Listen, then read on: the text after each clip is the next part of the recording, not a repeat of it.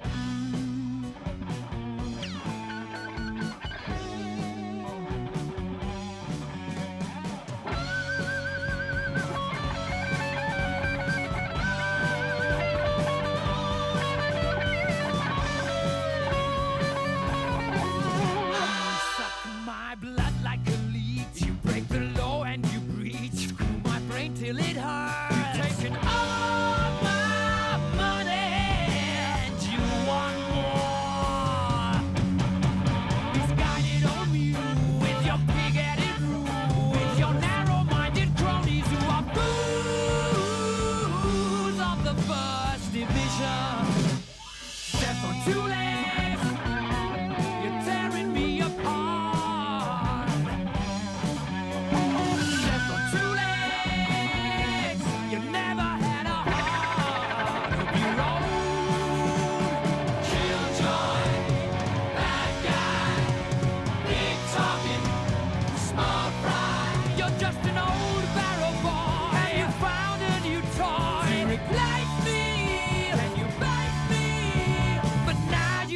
kiss my ass goodbye. Feel good, you satisfied. Do you